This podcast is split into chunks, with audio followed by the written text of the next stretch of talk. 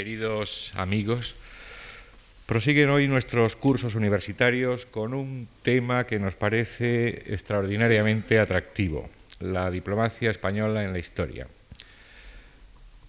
Hace algunos años, la historia que se estudiaba, de algún modo fiel reflejo de la historia que los investigadores hacían, recalcaba con bastante énfasis aspectos del pasado en los que los diplomáticos habían sido, eran muy protagonistas. Tratados de paz, negociaciones políticas internacionales, pactos entre coronas, entre ciudades, entre estados. Cuando Lucien Febre y la luego llamada Escuela de los Anales libró aquellos famosos combates por la historia, por un nuevo concepto de la historia, algunos de esos aspectos que antes mencionaba pasaron a un segundo plano en el interés investigador y creo, creemos muchos que injustamente, porque no se trata, no se trataba de sustituir unos datos por otros, sino de conseguir verdaderamente lo que los historiadores de los anales eh, preconizaban, la historia total.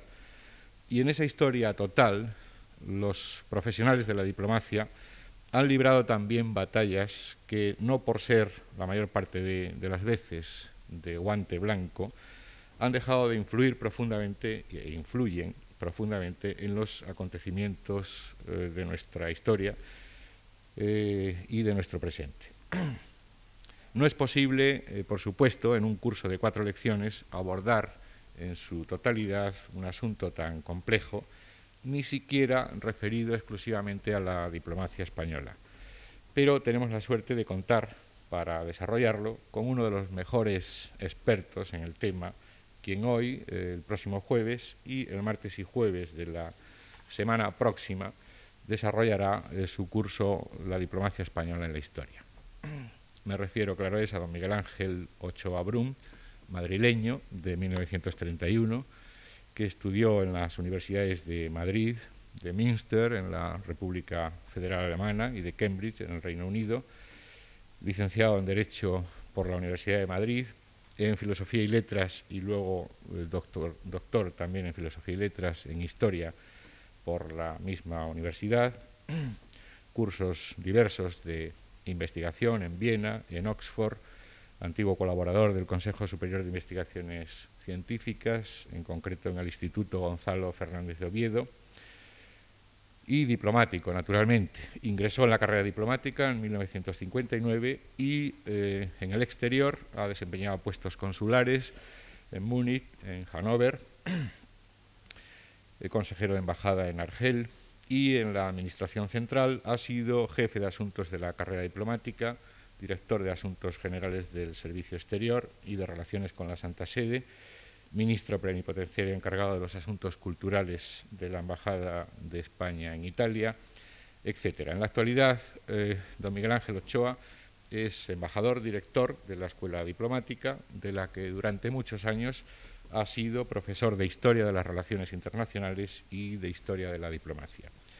Son numerosas sus eh, publicaciones, siempre o casi siempre referidas a estos aspectos de historia de diplomacia, de humanismo en general, eh, y no se los voy a relacionar para no ser eh, excesivamente prolijo. Sí mencionar que en los últimos años conferencias de don Miguel Ángel Ochoa sobre estos temas han sido oídas tanto en Madrid, en Roma, en Pisa, en Padua, en Trieste, en Copenhague y en otros muchos sitios. Deseo agradecerle, en nombre de todos los que trabajamos en esta casa, su amable colaboración en nuestras actividades culturales y a todos ustedes agradecerles también su presencia hoy con nosotros. Muchas gracias.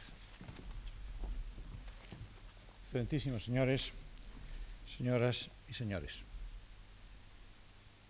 Es un previo y muy honroso deber para mí expresar mi gratitud por encontrarme en este lugar y por el hecho de que la Fundación Marc haya tenido la bondad y la confianza, que no quiero merecer, de haberme traído a hablarles a ustedes a lo largo de cuatro lecciones consecutivas acerca de la historia de la diplomacia española, o por mejor decir, de la diplomacia española en la historia. Ciertamente que el que yo me encuentre aquí no se debe tanto a mis méritos, sino a la bondad de la Fundación. El hecho de que hayan sido enumeradas aquí unas actividades mías académicas que me han retrotraído a épocas lejanas de mi vida, no sin cierta nostalgia, no es evidentemente un mérito suficiente, pero no es este el momento de indagarlo, sino de agradecerlo, y ojalá no sea para ustedes más adelante motivo de lamentarlo. Yo quisiera aprovechar la oportunidad que me brinda la Fundación Marc para referir a ustedes a lo largo de cuatro exposiciones un panorama que desearía fuese, con todas las limitaciones obvias, lo más completo posible acerca de lo que la diplomacia española ha sido. Todos sabemos ciertamente lo que es, sospechamos lo que va a ser, pero será probablemente útil conocer cuál ha sido el recorrido histórico de este ingrediente de la historia de España que ha sido la diplomacia. Es evidente que puede trazarse siempre una historia de cualquier actividad humana. Toda actividad de los hombres es susceptible de ser contemplada como es y también de ser contemplada como fue. Y por lo tanto, de elaborar una historia de las ciencias, una historia de la cultura, una historia de la política, una historia de las relaciones internacionales, una historia del Estado, una historia ciertamente también de la diplomacia. Y para ello es indispensable, es un rigor que al historiador se le exige, acomodarla a un esquema cronológico, acomodarla a, a la historia de las edades, a esos grandes apartados en que los hombres, los historiadores, han dividido la historia de un modo probablemente mucho menos convencional de lo que parece, puesto que la realidad es que siempre al comienzo o al fin de una edad hay algún hecho lo suficientemente emblemático como que autorice a considerar que empieza o que termina una época. En el día de hoy, en la primera lección que yo voy a tener el gusto de presentarles a ustedes, me voy a referir a una época lejana, ciertamente, como lejana con el atractivo que la distancia presenta a lo largo de la historia, también con la confusión que la bruma del tiempo introduce desde luego cuando se pretende escudriñar tiempos muy remotos, la Edad Media. La Edad Media que está encuadrada también en dos de esos momentos aparentemente convencionales solo, el fin del Imperio Romano con la caída de Roma en manos de los bárbaros, el fin del Imperio Bizantino con la caída de Constantinopla en manos de los turcos hay dos fechas que en cierto modo se asemejan y trazan una especie de parentesco o paralelo. Comienza con el fin del Imperio Romano de Occidente, termina con el fin del Imperio Romano de Oriente y entre una fecha y otra hay un milenio mal contado. Cuando los historiadores se refieren precisamente, los cronistas entonces, Casiodoro, Marcelino, Malcus, se deciden a explicar en qué consistió la gran hecatombe del año 476 de la caída del Imperio Romano, muy poco después inician su historia con un hecho, a mi juicio absolutamente emblemático, porque fue una embajada. Una embajada enviada tal vez por Rómulo Augustulo, el último emperador romano, así llamado porque la historia tiene sus sarcasmos y sus ironías, y había de llamarse Rómulo Augustulo, el último emperador romano, cuando el primer rey de Roma se llamó Rómulo y el primer emperador se llamó Augusto este emperador, o tal vez Odoacro, o tal vez el Senado, enviaron una embajada, una embajada a Bizancio, que transmitiendo las insignias imperiales da fin a una época y empieza otra. Pero naturalmente no es de la historia de la diplomacia en la Edad Media en general de lo que yo quisiera hablarles, sino de la historia de la diplomacia española en ese periodo particularmente rico en sucesos, particularmente atractivo, como es a mi juicio, la Edad Media de nuestra tierra. Para trazar un panorama de la diplomacia española a lo largo de estas cuatro explicaciones, ¿es bueno empezar por la Edad Media? ¿No será acaso retrotraernos demasiado? ¿No será buscar un inicio demasiado remoto? A mi juicio, no. A mi juicio, las raíces españolas están precisamente ahí, en la Edad Media, las raíces de todo. España no ha nacido en la unidad nacional. España tiene su comienzo mucho antes y sin duda es fácil trazar a lo largo del periodo largo y complejo de la Edad Media infinidad de cosas que no son sino las raíces de los tiempos que nos ha tocado vivir después. En ese abigarramiento medieval está, desde luego, también el origen de la diplomacia española. Es decir, en la Edad Media hay diplomacia, ciertamente. No solamente hay diplomacia. A lo largo de ese milenio de la Edad Media la diplomacia se desarrolla, la diplomacia crece, la diplomacia se amplía, se enriquece. Y es comprensible que sea precisamente al comienzo de la Edad Media y fin de la Edad Antigua cuando la diplomacia tenga uno de esos momentos de empuje, de empuje casi inicial por lo que se refiere a la historia de Europa. Comprensible digo, porque la diplomacia necesita como campo de cultivo los estados. La diplomacia no puede existir sin un estado, que es el que envía a su representación. Algo más, la diplomacia no puede vivir sin estados. Evidentemente, eh, la lengua necesita una expresión de una persona, pero la conversación necesita a muchos sujetos y la diplomacia es una conversación de los estados. Por lo tanto, cuando al final de la Edad Antigua concluye la Pax Romana, concluye la gran estructura del imperio que lo llenaba todo, y en expresión feliz de un historiador de la diplomacia, Harold Nicholson, comienza una época nueva marcada por lo que él llama el New Spirit of Competition, una nueva competición de los estados, un nuevo estilo y espíritu de competencia, es evidente que entonces la diplomacia había de comenzar a tener su influencia como red, como trama, capaz de vincular a los estados unos con otros, resolver sus diferencias, crear ese clima de concordia o de pacificación o de armonía que es propio, deseamos que lo sea siempre, de la diplomacia. Por lo tanto, ciertamente, a lo largo de la Edad Media se va desarrollando cada vez más, a medida que ese mosaico de estados europeos se va creando, se va desarrollando cada vez más, digo, la diplomacia. La diplomacia en Europa, también naturalmente la diplomacia en España. Naturalmente que para esto es indispensable que comencemos por liberarnos de prejuicios, prejuicios que pueden hacernos difícil el pensar en la diplomacia española de entonces o en la diplomacia universal de entonces. Porque hoy día vemos la diplomacia a través de un cauce muy concreto. La diplomacia es una actividad del Estado, la diplomacia es una actividad profesional que ocupa a los hombres en calidad de funcionarios y con una tarea o una función. Ciertamente, este es un esquema que no puede trasladarse a la Edad Media. Sin embargo, lo fundamental que sí es propio de la diplomacia, es decir, la representación de los estados, la negociación entre ellos, la capacidad para crear lazos que creen la trama de las relaciones internacionales, esto ciertamente en la Edad Media como en cualquier época, en la antigua por supuesto también, se muestra y se manifiesta. Por lo tanto, sí, una vez que consideremos la diplomacia con ese cariz, no como una actividad profesional, sino como un modo de relación entre los estados, qué duda cabe que en la Edad Media había un amplio campo para el desarrollo de esa actividad. Amplio campo, digo. Amplio, amplio, amplio, eh, amplio campo solamente en lo geográfico y en lo cronológico. Es decir, la Edad Media como característica esencial presenta la enorme longitud. Me refería antes a un milenio que va desde el, quinto, desde el siglo V al siglo XV, un milenio, es decir, un periodo extraordinariamente vasto en cuanto a lo cronológico. Esa es su principal característica. La segunda, a mi juicio, es la variedad. La Edad Media se nos presenta en Europa como un mosaico, un mapa multicolor, donde infinidad de estados nacen, se destruyen, crecen, reaparecen y naturalmente en ese mosaico el entreverado de las relaciones internacionales tiene un motivo, un espacio de realización. Y la tercera característica, básica y fundamental, sin la cual no podría entenderse nunca la diplomacia medieval, es la itinerancia. La diplomacia medieval es itinerante. También esto nos choca hoy y necesitamos librarnos de prejuicios para entender lo que era la diplomacia de entonces, porque hoy día la diplomacia para nosotros, a partir del siglo XV, tiene un sentido estático. La diplomacia es algo quieto, es algo que reside y es algo que dura. Por eso se llama a las embajadas modernas residentes y permanentes.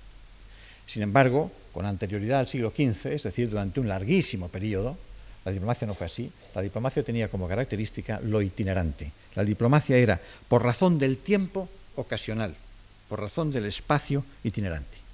Se manifiesta claramente la diferencia si pensamos que para nosotros hoy día una embajada es ante todo un edificio.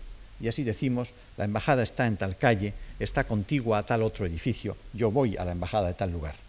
Para la Edad Media, para un hombre de la Edad Media, esto sería incomprensible. Para entonces, la embajada no es un edificio, es una comitiva. Y podría decirse, me crucé con la embajada de Francia, esperamos la llegada de la embajada de Inglaterra. Es una comitiva que va de camino, que procede de un lugar, acude a otro, desarrolla allí una misión y se vuelve. Es una especie de boomerang que está en perpetuo movimiento. De ahí, pues, el concepto de la itinerancia como básico para la diplomacia medieval. Y en cuanto a la diplomacia española, al campo de la diplomacia española, que es el que a nosotros aquí nos va a importar. Los caracteres españoles del medievo, a mi juicio, presentan ante todo la imagen de un microcosmos. Un microcosmos que reproduce el macrocosmos europeo. Lo reproduce con una exactitud casi milagrosa. Piensen ustedes, en efecto, que en España hay de todo lo que en Europa hay en ese momento, dentro del propio ámbito español. En Europa hay una multiplicidad de estados, en la península ibérica también. En la Europa hay, pese a esa multiplicidad, una idea de unidad, una idea vaga, concretada en la cristiandad, en España también. Pese a la, diferencia de los estados, existe a lo largo de toda la Edad Media, lo explicaron sobradamente Ramón Méndez Piral o José Antonio Maraval, existe una idea de unidad que está permanente en todos los estados que forman parte de la península, con un propósito de creación de unidad nacional. Finalmente, en la Edad Media europea hay una idea fundamental que es la de la cruzada.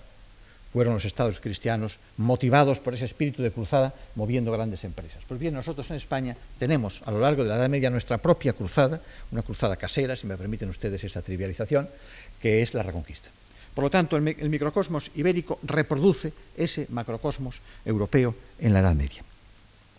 Naturalmente que a lo largo de todo este periodo en España se manifiestan grandes diferencias también en lo que a la diplomacia se refiere. Pensemos la diferencia que puede haber desde los reinos bárbaros al comienzo de la Edad Media hasta los albores cultísimos y refinados del pre-renacimiento en el siglo XV.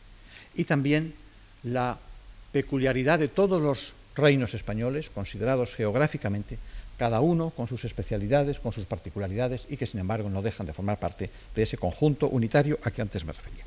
Veamos pues ya cuál es el panorama que nos ofrece la diplomacia española durante ese periodo remoto, ese periodo larguísimo, lleno de sucesos, de acontecimientos y que por ese mismo carácter polifacético y multicolor presenta muchas veces la imagen de un caleidoscopio frecuentemente muy grato.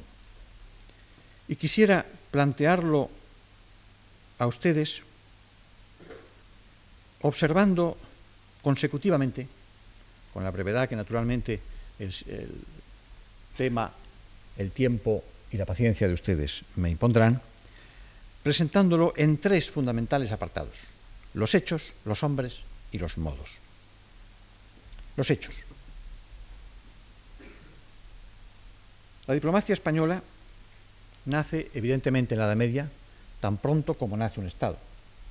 Y sin duda que no me discutirán ustedes que el Estado visigodo, Razonablemente unitario, si se compara con lo que después va a ser la dispersión medieval, presenta caracteres propios para concebir allí ya el nacimiento de una diplomacia. Y así fue, ciertamente, así fue. Lo que sucede es que las fuentes son muy poco precisas a la hora de darnos las fuentes españolas y extranjeras de la época a la hora de darnos una idea de lo que era la diplomacia por entonces. Qué duda cabe que entonces y todo a lo largo de la Edad Media los diplomáticos empezaban por no saber que nosotros los íbamos a llamar diplomáticos. No sabían que estaban ejerciendo una función que nosotros hoy llamamos diplomacia. Algo así como el personaje de Molière que hablaba en prosa sin saberlo. Pero en el momento de la invasión de los bárbaros en toda Europa, a mí me parece, tal vez sea por la deformación profesional del diplomático que contempla la historia, me parece que la diplomacia es uno precisamente de los elementos más tranquilizadores en medio de aquel atroz caos que es el fin de la antigua y el comienzo de la media. Si se recorren las páginas de las crónicas, no se verá apenas otra cosa más que las horrendas devastaciones, los movimientos de los ejércitos, las destrucciones de las ciudades, las terribles carnicerías, es decir, la discordia, la discordia que ha puesto fin a la unidad armoniosa y organizada del Imperio Romano. Pues bien, en esas mismas crónicas aparecerá de vez en cuando como una especie de gota de agua tranquilizadora alguna mención como, y entonces el rey envió sus legados, entonces se trató de la paz con unos embajadores, y parece como si una, una luz de esperanza, de paz y de concordia apareciera en medio de aquel tremendo eh, caos bélico que fue el comienzo de la Edad Media. En la Edad Media visigoda española también ciertamente aparecen esos personajes, frecuentemente obispos como Idacio, acaso como San Leandro, que todo nos parece indicar que fue en efecto embajador en Bizancio en la época de la discordia civil, que introducían ese elemento de transmisión de cultura, de contacto entre los pueblos y de intento de establecer armonía entre los gobiernos de los distintos reinos bárbaros. y también los cronistas se manifiestan ya atentos al hecho de que en las cortes de los reyes empieza a haber numerosos personajes que hoy llamaríamos, naturalmente con un salto anacrónico, descomunal, un cuerpo diplomático en embrión, la presencia de embajadores extranjeros. Sidonio Apolinar cuenta sorprendido cómo en la corte de Eurico en Tolosa se encuentra con representantes de todos los países y cita una larguísima enumeración de lugares de donde procedían, reinos de donde procedían aquellos representantes extranjeros ante la corte del rey visigodo.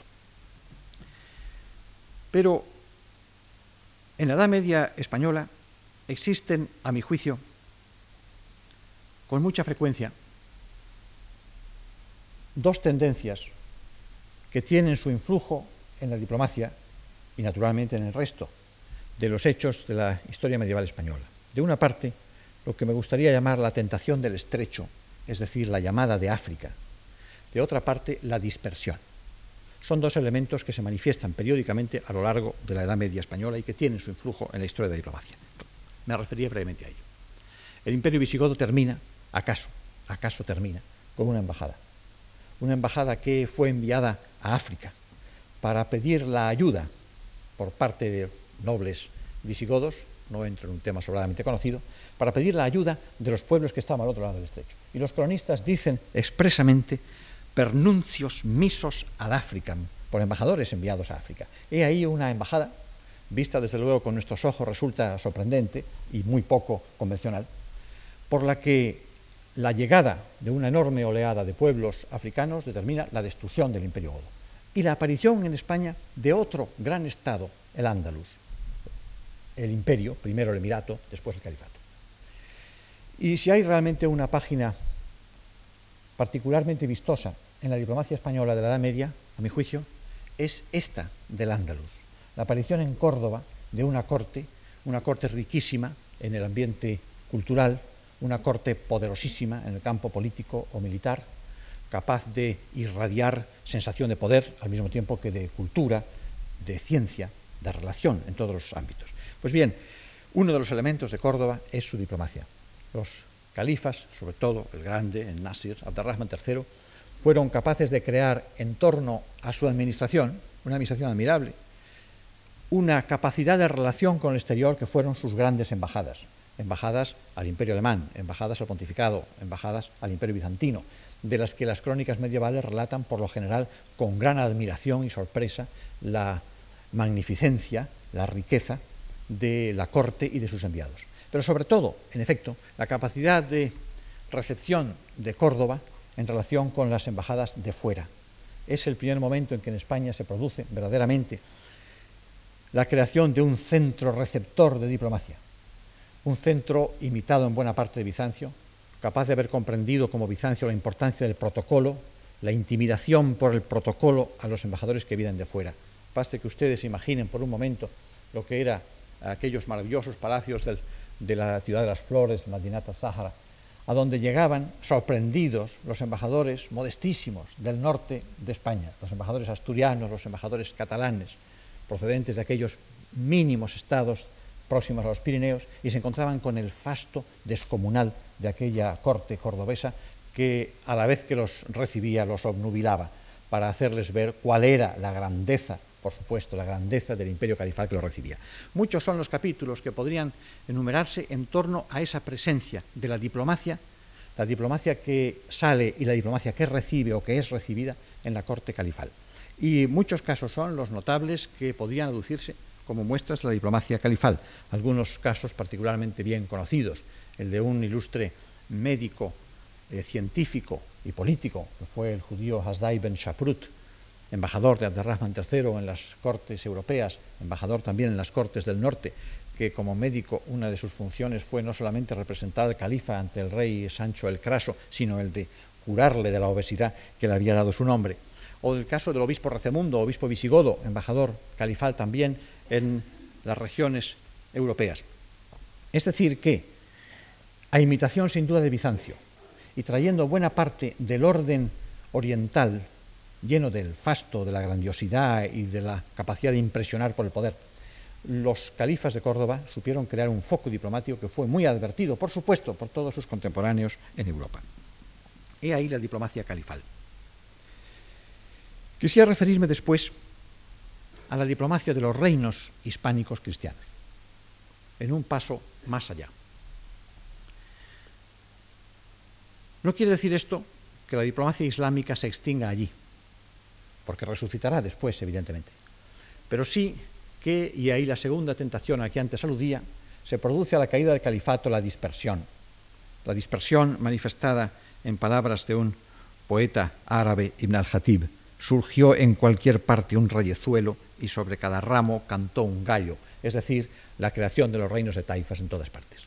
Lo que sin duda complica el panorama internacional en España, complica también la relación entre las embajadas, de las cuales mucho ciertamente podría decirse.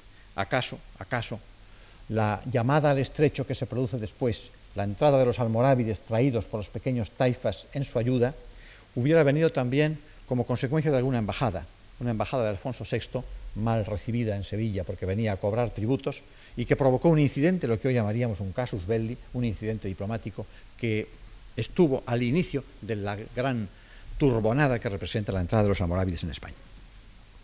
Pero a la dispersión del, del Andalus corresponde también la dispersión de los reinos cristianos. También los cristianos españoles entonces son una serie de pequeños reinos que van poco a poco, trabajosamente avanzando hacia el sur, con itinerarios diferentes, con distintas vocaciones internacionales, vocaciones políticas, podríamos decir. Refirámonos brevemente a estos reinos españoles y, por lo tanto, también a su diplomacia. La diplomacia castellana, a la que podríamos llamar, buscando un subtítulo, la construcción del centro. Ciertamente que también aquí nos encontramos ante la ausencia o la parquedad de las fuentes. No son las fuentes medievales particularmente atentas a describir ni los nombres de las personas, salvo los grandes caudillos o los reyes, ni las misiones. Conocemos muchas veces la diplomacia por los hechos, por los resultados, más que por la trama de cada embajada o por la misión encomendada a tal o cual personaje. Aún así, siempre sin duda con una mezcla entre poesía y verdad, entre historia y leyenda, hay numerosos casos en los que podríamos seguir separando esas brumas de la leyenda que siempre agrada encontrar, pero que sin duda ninguna ciegan al, historiador objetivo, encontrar algunos casos de embajadas medievales no exentos ciertamente de atractivo, de atractivo eh, mezclado, como les decía, del rigor de la historia y tal vez también del poder de la fantasía. Eh, Fernando I de León envió en una ocasión una embajada a Sevilla, embajada que está debidamente atestiguada en unas fuentes, en unas fuentes donde, insisto una vez más, la fantasía ronda la verdad. Envió una embajada con el fin de obtener los restos, las reliquias, de una santa que había padecido martirio en los primeros tiempos del cristianismo, Santa Justa. La embajada, dirigida por un obispo, acude a Sevilla. No encuentra las reliquias de la santa, como era por otra parte de temer. Pero, en virtud de una serie de anécdotas que entretejen la historia de la embajada y la aparición milagrosa de San Isidoro, la búsqueda de las reliquias de Santa Justa se cambia en la búsqueda de las reliquias de San Isidoro, que sí son encontradas milagrosamente. Los embajadores españoles le piden al rey sevillano, al Mutadid, que les consienta la traída de aquellas reliquias. El rey, musulmán, pero ilustrado, diríamos a nuestra manera, les concede la salida del reino en una comitiva lucida con un gran cofre en el que se contienen las reliquias de San Isidoro, el gran santo visigodo que se conservaban en Sevilla. A la salida de la ciudad, Al-Mutadid acude a la comitiva que se separa, deposita un gran paño de brocado sobre el féretro que conduce las reliquias y dice, no sé qué va a ser de mí en Sevilla sin el recuerdo de este gran hombre, de este gran santo. Me dirán ustedes que todo esto evidentemente es una leyenda, sí, pero lo que no es una leyenda es la Basílica de San Isidoro de León, donde se conservan esas, esos vestigios del pasado que aquella embajada se trajo de Sevilla hasta León. Pero todo a lo largo del medievo castellano, a medida que Castilla tiene mayor relación con los demás reinos de la península, pero también con los estados de fuera, la diplomacia cobra, por así decir, mayores alas, mayores bríos, mayor ímpetu. La batalla de las Navas de Tolosa, sin duda, se crea en una cruzada que en buena parte tiene un prólogo diplomático de envío de enviados castellanos a Europa para solicitar la ayuda de los caballeros cristianos que se unan a la cruzada. La cruzada, pues, tiene por lo general siempre un elemento diplomático, un componente diplomático a su comienzo y en su desarrollo y en el fin. La batalla del Salado, por ejemplo, el gran triunfo del Salado, fue conmemorado con una rutilante embajada que acudió al Papa, al Papa en Aviñón, a Benedicto XII, para llevarle en nombre del rey de Castilla el estandarte que se había obtenido como trofeo en la batalla. E incluso tal vez el gótico, el gótico castellano, tenga algo que ver con la diplomacia. Cuando la reina doña Berenguela decide casar a su hijo con alguna distinguida princesa de los reinos europeos, prepara una embajada, a cuyo frente coloca al obispo don Mauricio de Burgos, Don Mauricio va recorriendo las tierras francesas, se adentra en el imperio alemán, con el fin de pedir al emperador la mano de una princesa, que en efecto fue su prima, doña Beatriz. La embajada recorrió itinerante, como eran las cortes del momento, recorrió numerosos lugares en el imperio, Augsburgo, Ulm, Nuremberg, Hagenau, siguiendo la corte andariega del emperador Federico. El emperador Federico les concede la princesa que desea, doña Beatriz, y la embajada regresa a través de Francia, a través de París, donde don Mauricio se entrevista con su homónimo Maurice de Sully, obispo de París, y finalmente regresan. Es una embajada que se trae una princesa, doña Beatriz de Suabia, para Castilla, pero se trae además muchas ideas, sin duda. El obispo Mauricio conoció en aquellos momentos el nacimiento de las catedrales góticas en Europa, en Alemania y en Francia. Con el obispo homónimo Maurice de Sully seguramente recorrió la construcción de Notre Dame de París que se estaba haciendo, se había hecho Amiens, habían ya creado en Francia los obispos eh, cristianos una red de edificios que empezaban a apuntar sus agujas al cielo. Lo cierto es que cuando llega Mauricio de Burgos, muy poco después se comienza la Catedral de Burgos, no mucho después la de León, no mucho después la de Toledo. Se traería, sin duda, el obispo en su comitiva entre los regalos, entre los recuerdos de Europa, muchas ideas artísticas que tuvieron luego su realización inmediata en sobresuelo castellano. La gran época de la diplomacia medieval castellana y acaso ibérica es el siglo XIV, dentro de la Media.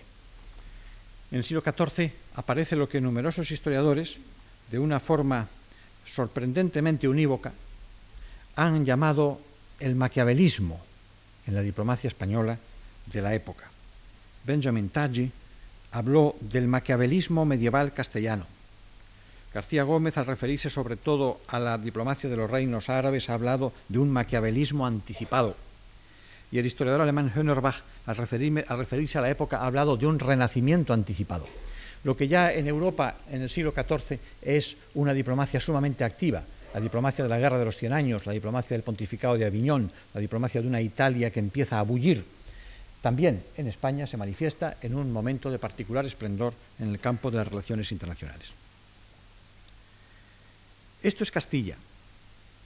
Esto es Castilla que face los hombres y los deshace, dijo precisamente uno de los embajadores españoles de la época en la ocasión en que fue, como bien saben ustedes, ajusticiado en la turbulencia de las guerras civiles entre los eh, Pedro el Cura y los Trastámara.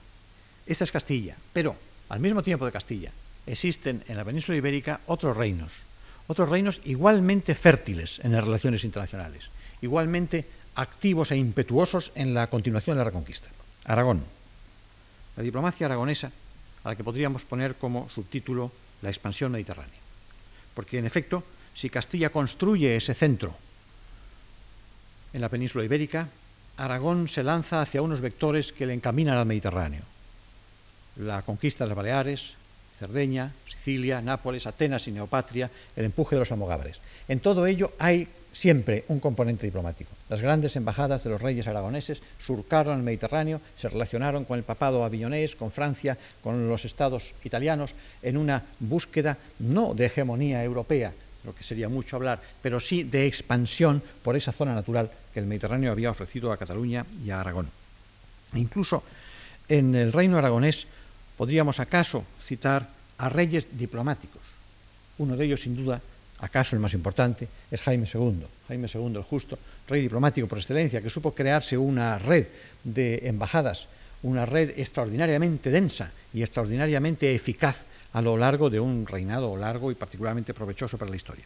Otro fue Pedro IV el Ceremonioso, en medio de ese mundo complejo del siglo XIV, de los reyes crueles, Pedro IV el Ceremonioso, contemporáneo de Pedro I el Cruel de Castilla y de Carlos II el Malo de Navarra. Parece como si se hubieran concitado allí algunos eh, reyes magos al revés, es decir, reyes caracterizados por su eh, astucia, por sus modos arteros y, desde luego, también por el ejercicio de una diplomacia muy sutil e inteligente. Y finalmente Alfonso el Magnánimo, cómo no decirlo, al comienzo ya de la Edad eh, Moderna o al final de la Edad Media, cuando la diplomacia humanística empieza a aparecer y cuando Alfonso V, capaz de haber creado una corte de importancia excepcional en el campo de la cultura y de las artes, supo también crear una corte sumamente política, con una administración central, diríamos hoy, sumamente eficaz y naturalmente con una red exterior de embajadores que por todas partes sirvieron eficacísimamente a las grandes empresas de Alfonso V, en cuya, de cuya importancia naturalmente no procederá aquí mencionar.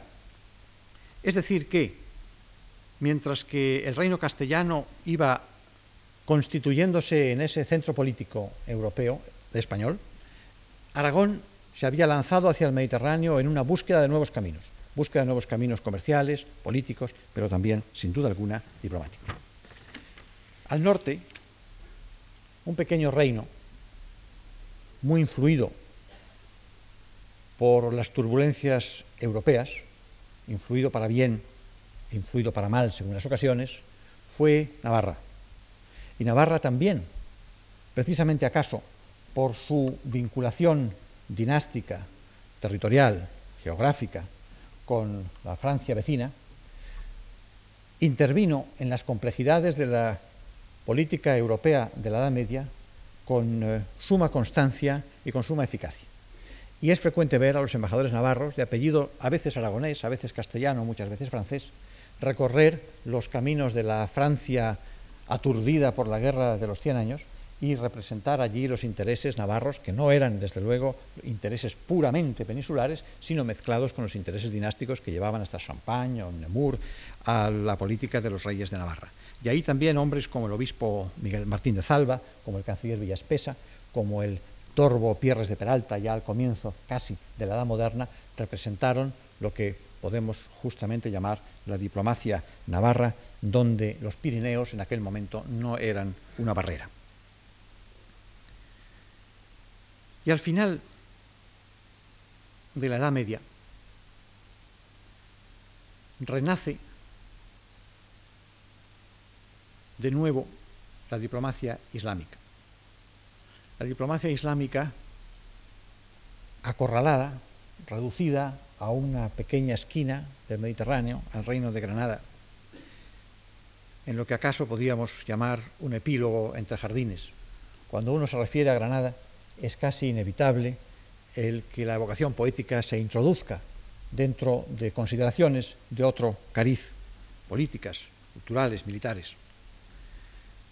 García Gómez, el gran estudioso de tantas cosas, pero también de la Alhambra granadina o de la Granada nazarí, ha dicho que en aquel momento final del Andalus, en España, el pomo del perfume musulmán se ha evaporado y queda solo la delicia más cargada de aroma de sus últimas gotas. Pues bien, en ese mundo necesariamente muy sutil y muy complejo de la Granada nazarí, que se está defendiendo del empuje ya imparable de Castilla, la diplomacia tuvo mucho que ver.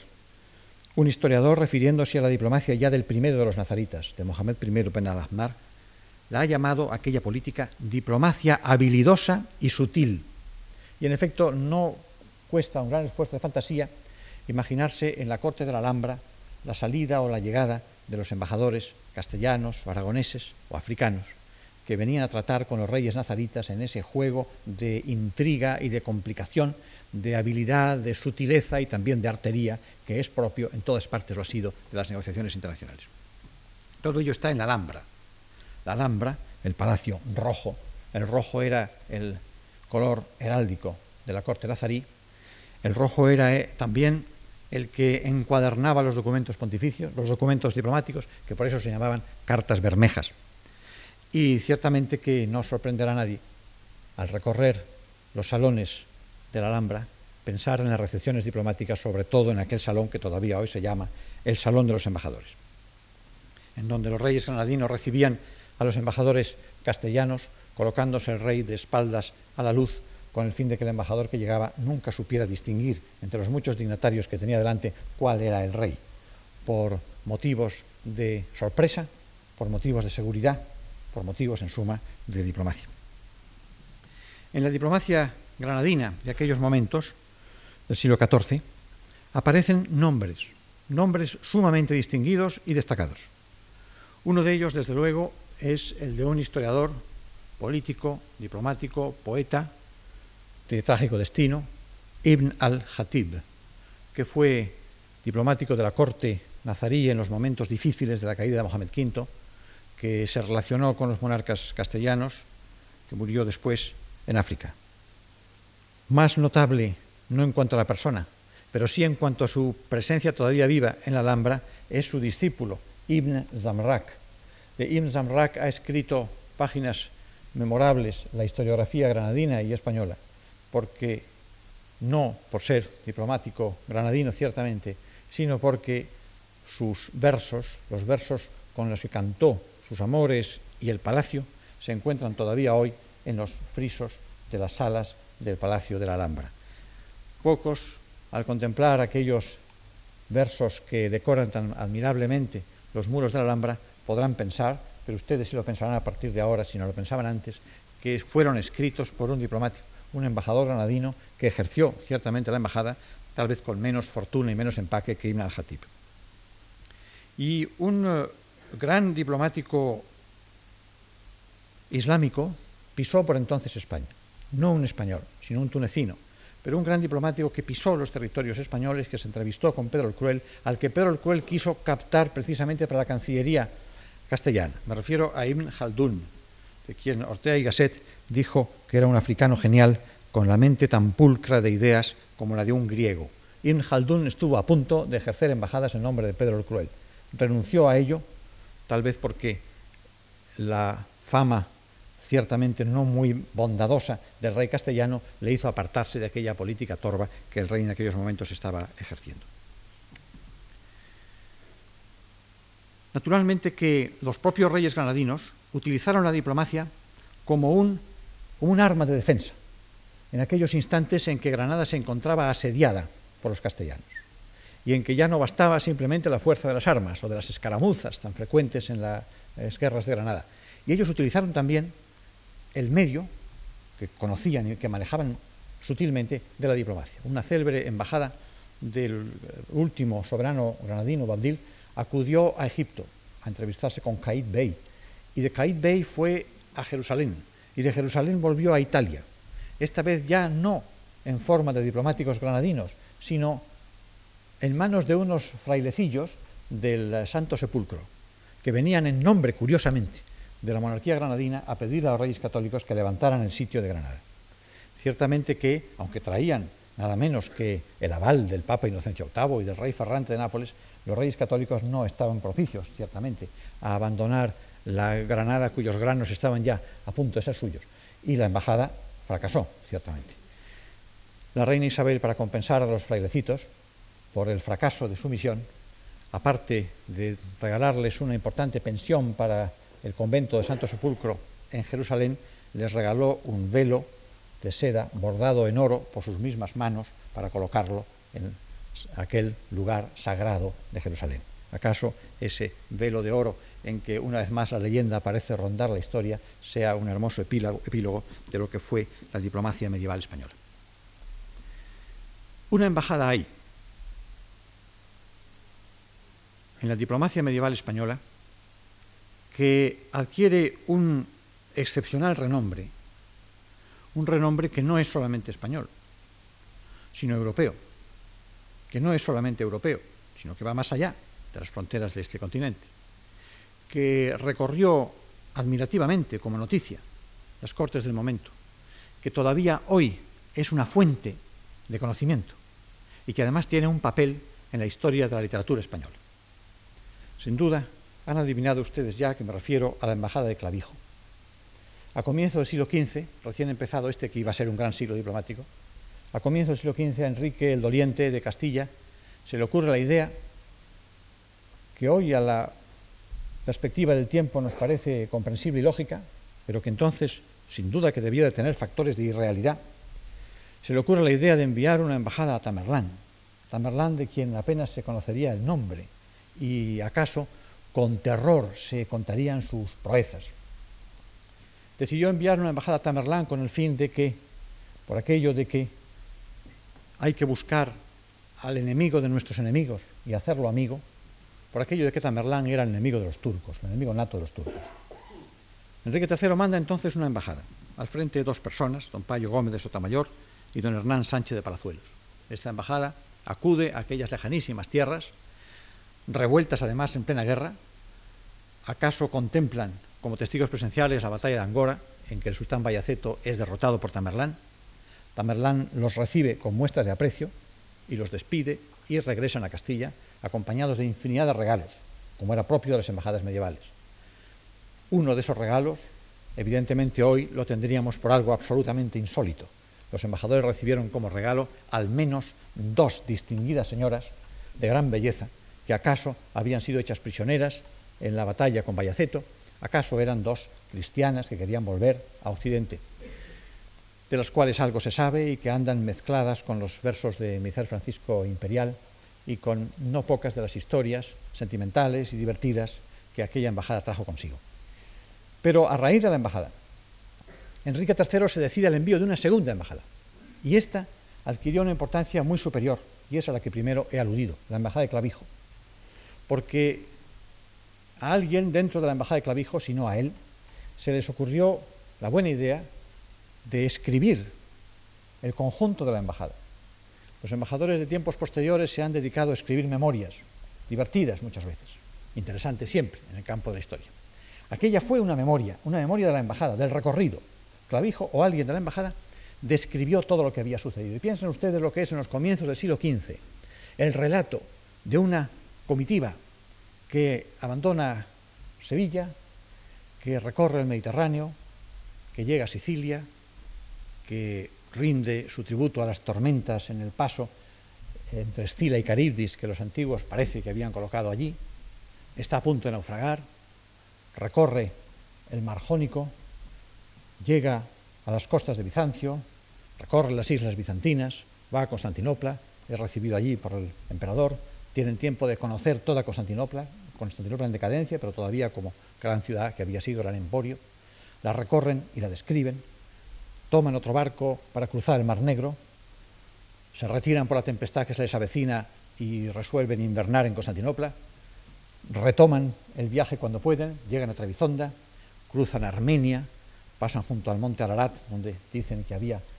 encallado el arca de Noé, recorren los desiertos y llegan finalmente a Samarcanda, donde son recibidos con todo afecto por el ya casi moribundo Tamerlán, el cual se considera muy halagado de recibir la presencia y los regalos de su hijo, como él decía, de su hijo, el rey de Castilla, catad que estos son los embajadores de mi hijo, el rey de Castilla, les dice en la, en la prosa castellana que Clavijo describe, les dice a los dignatarios de su corte. Y esa embajada retorna, tres años duró el viaje de ida y vuelta, retorna por un camino parecido hasta Castilla, a donde traería todas las noticias, todos los recuerdos, todas las fantasías, las imaginaciones de, de aquella experiencia diplomática verdaderamente excepcional.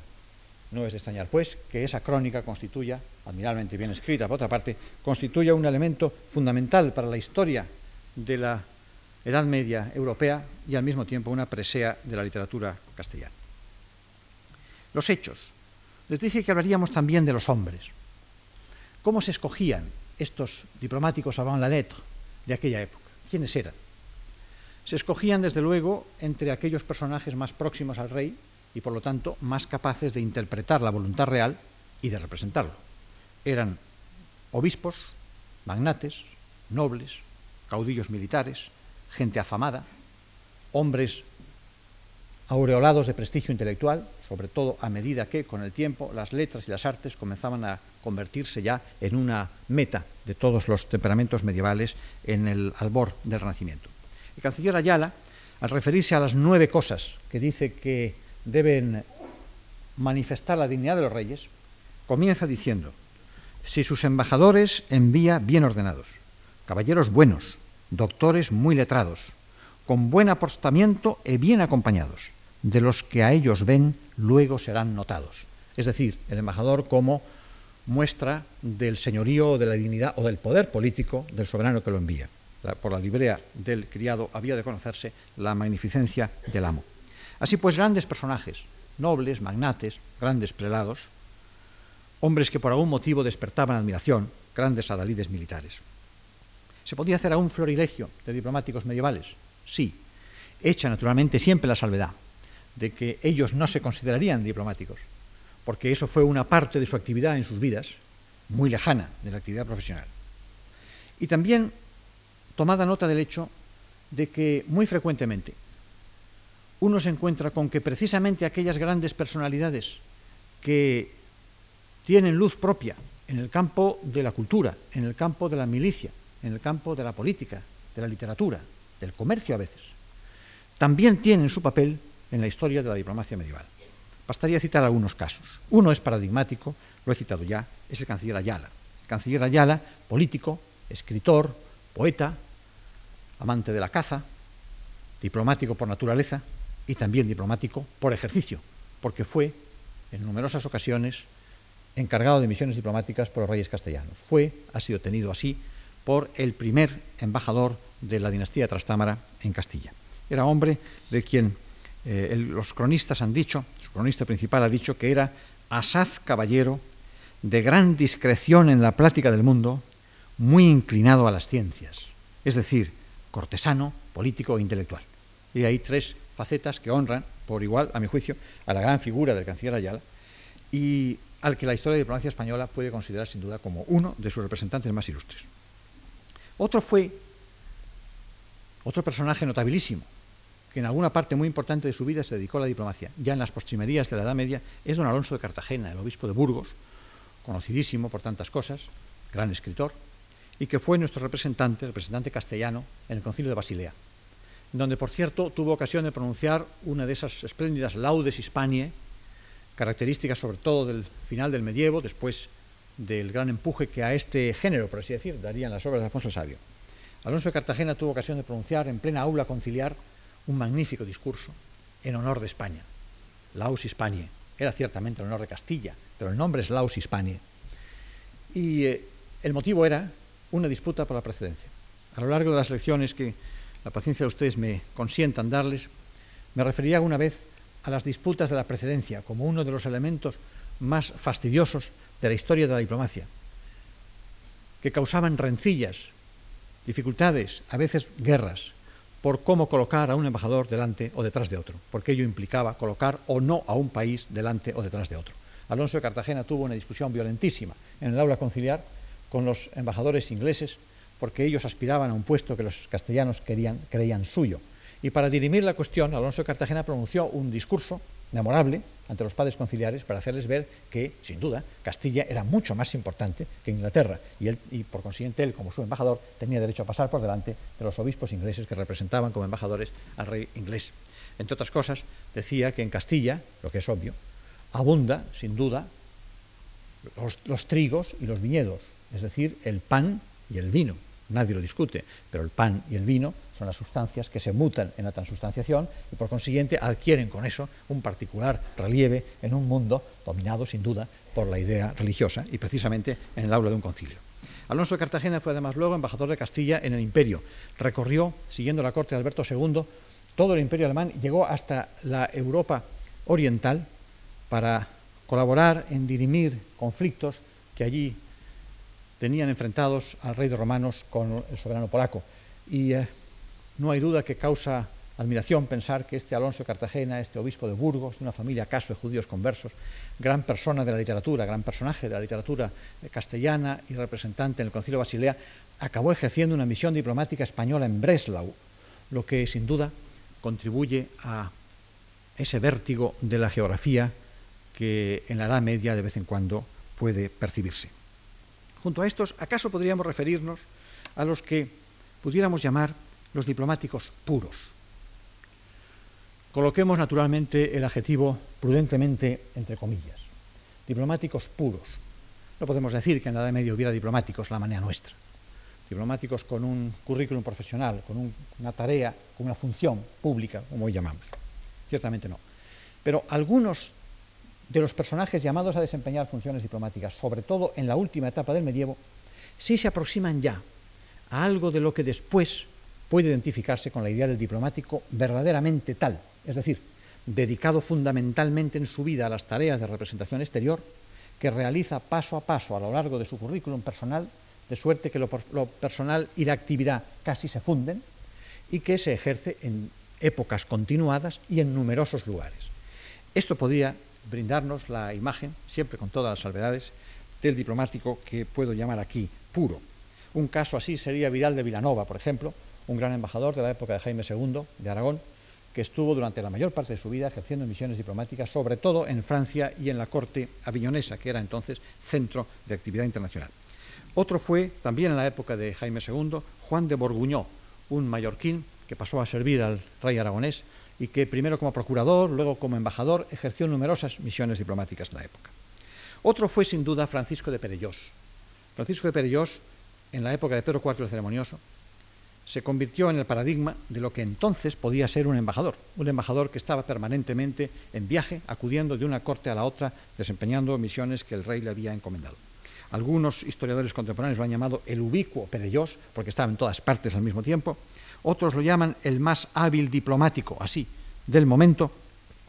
Otros la más alta figura de la diplomacia española de la época. Por lo tanto, vean ustedes cómo la historiografía también reconoce en estos personajes ya algo más que un atisbo, realmente una presencia de la capacidad humana en la actividad de la relación exterior, que es en suma lo que caracteriza la diplomacia.